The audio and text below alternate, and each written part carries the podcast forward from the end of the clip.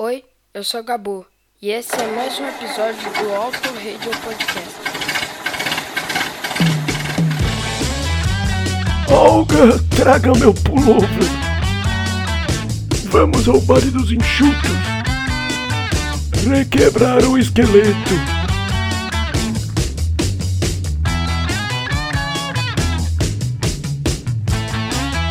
Ai, minha bursite. Olá, ouvinte fiel do Alto Radio Podcast. Aqui é o Valese e chegamos ao último cinquentões de 2023, nos despedindo assim do ano de 1973. Naquela época, em dezembro, nasciam a tenista Mônica Seles e o ator e rapper Mos Def. Estreou o filme O Exorcista. O americano Bob Foster se tornou o primeiro boxeador negro a derrotar um oponente branco na África do Sul. E os carinhas da Austrália fizeram seu primeiro grande show no Réveillon em Sydney. O ACDC surgia para o mundo. E também no finalzinho do ano, dia 30, esse planeta ficava mais lindo, porque minha esposa, a italiana, estreava. Apesar de fazer 50 anos, ela insiste em dizer que tem 39, embora pareça ter 32. No episódio anterior nós tivemos Badfinger, Roxy Music, Billy Joel e Ike and Tina Turner. E hoje nós vamos transitar por vários estilos. Logo depois de eu te lembrar que você nos encontra lá no Twitter e no Instagram, como arroba Podcast, e também no nosso grupo aberto do Telegram. É só procurar o link na descrição do episódio. Aliás, quem já está no grupo ganhou a oportunidade de deixar o seu recado e pedir música no especial de fim de ano. Desce a agulha no vinil, Flashbackson.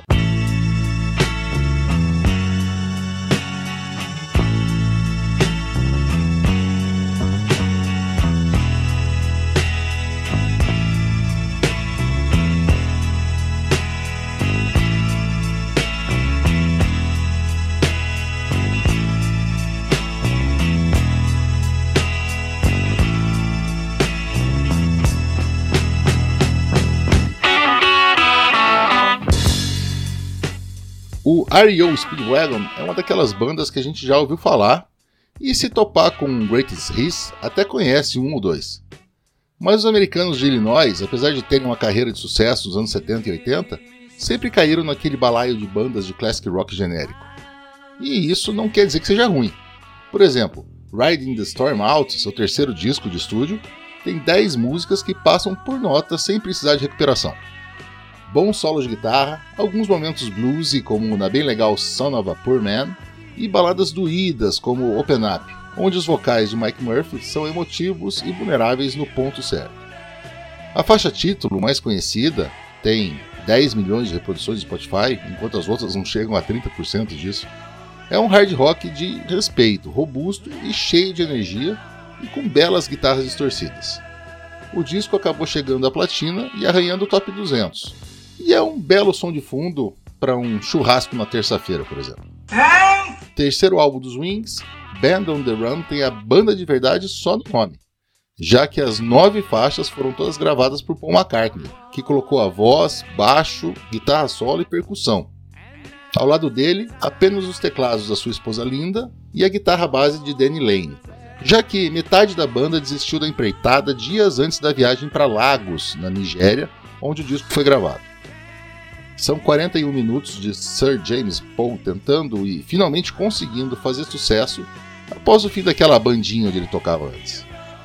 Existem sim ecos dos Beatles, como por exemplo em Let Me Roll, toda trabalhada em torno do baixo de Paul, e no clima baladinha Britpop de Mamunia.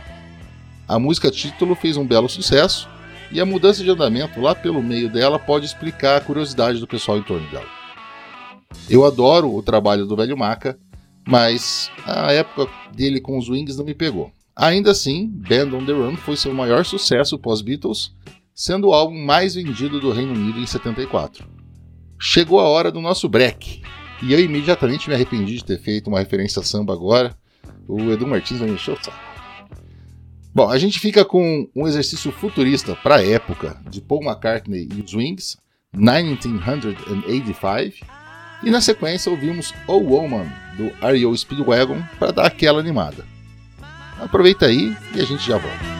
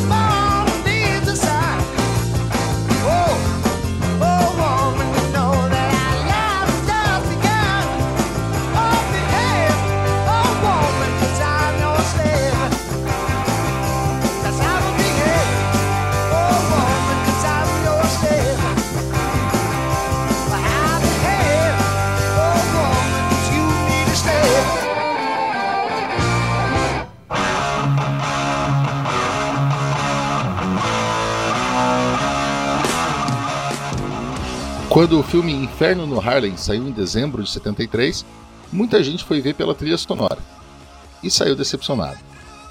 O Black Exploitation, que era uma sequência de Black Caesar, aqui no Brasil traduzido como O Chefão de Nova York, não confundir com Dom Vito Corleone. Supostamente teria a trilha sonora composta pelo chefão do funk, James Brown. Mas os produtores não gostaram, porque acharam, abre aspas, o mesmo James Brown de sempre. Pô, e qual é o problema com isso? Mr. Dynamite não se fez de rogado e lançou The Payback, seu 37º álbum de estúdio com oito músicas longas, 1 hora e 12 no total. E foi simplesmente o único trabalho de estúdio de Brown a ganhar ouro. Chegou ao número 1 na lista de Soul e a 34ª posição na lista geral.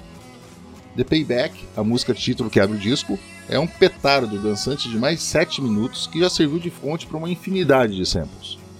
A gente tem ainda momentos mais sensíveis e apaixonados, como Doing the Best I Can e Forever Suffering. Todas as faixas são basicamente jams sem rédeas, com os músicos se divertindo para valer e combinando seus grooves de maneira quase telepática. The Payback foi o troco perfeito para os engravatados de Hollywood que não souberam aproveitar James Brown na sua melhor forma. Vitrola! O Black Sabbath estava exausto em 1973. Depois que acabaram a turnê do álbum Volume 4, sucesso de público, mas ainda desancado pela crítica, eles tentaram começar direto a gravar o próximo trabalho, mas a estafa e principalmente um consumo de álcool e drogas que rivalizava com países de tamanho médio fez com que as sessões agendadas em Los Angeles não produzissem absolutamente nada.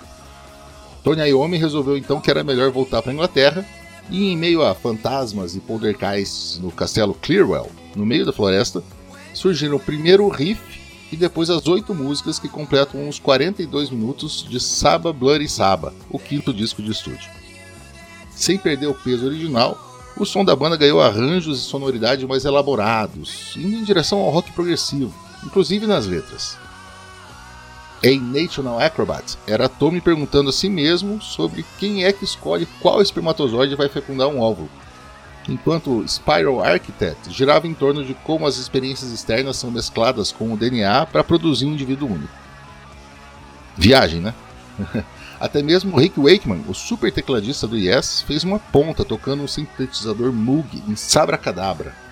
E como ele não aceitou receber dinheiro para isso, a banda pagou tudo em cerveja. Mas eles ainda eram heavy metal, tanto que certa vez Slash disse que Saba Bloody Saba era a música mais pesada que ele já tinha ouvido na vida. Essa mistura deu certo. O álbum ganhou platina nos Estados Unidos e na Inglaterra, chegando à quarta colocação em casa e à décima primeira nos States, e até mesmo a crítica gostou e recomendou. Pena que foi justamente nesse ápice que o quarteto mágico de Iommi, Ozzy, Geezer e Ward começou a se desfazer.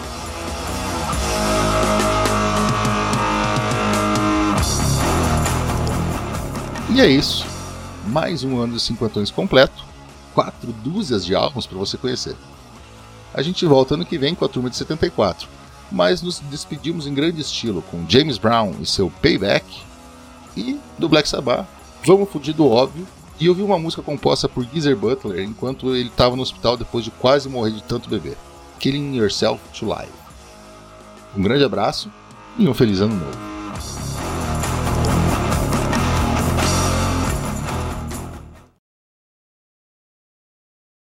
O volume tá muito baixo. Isso. Então, Então o quê? tem que aumentar o volume. É, É o quê? o volume. Tem que aumentar. Isso. Então aumenta. Tomara. Vai, levanta. Levanta volume.